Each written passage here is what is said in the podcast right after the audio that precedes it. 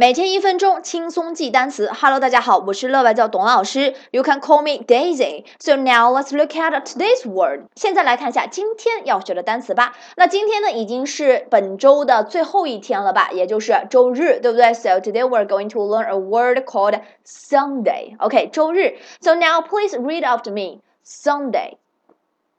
Sunday. Sunday.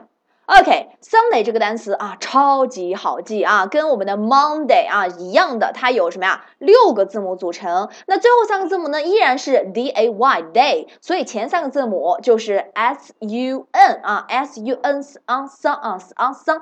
那如果有一点英语基础的小朋友们，应该都知道啊，on sun S U N 就是一个天体，叫什么呢？叫做太阳，对吧？You can see Sunday every shining day，在每个晴天你都可以看到太阳，对吧？Sun，OK，Sun 这个单词，太阳后面再加一个 day，就变成了周日啊，星期日 Sunday。So now let's read again，我们再来读一遍啊，Sunday，Sunday，Sunday。Okay, Sunday means the last day of a week. 一周的最后一天，对吧？Sunday, the last day of the week. So now let's make a sentence about Sunday. 来用周日造一个句子。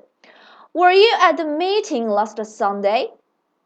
Were you at the meeting last Sunday?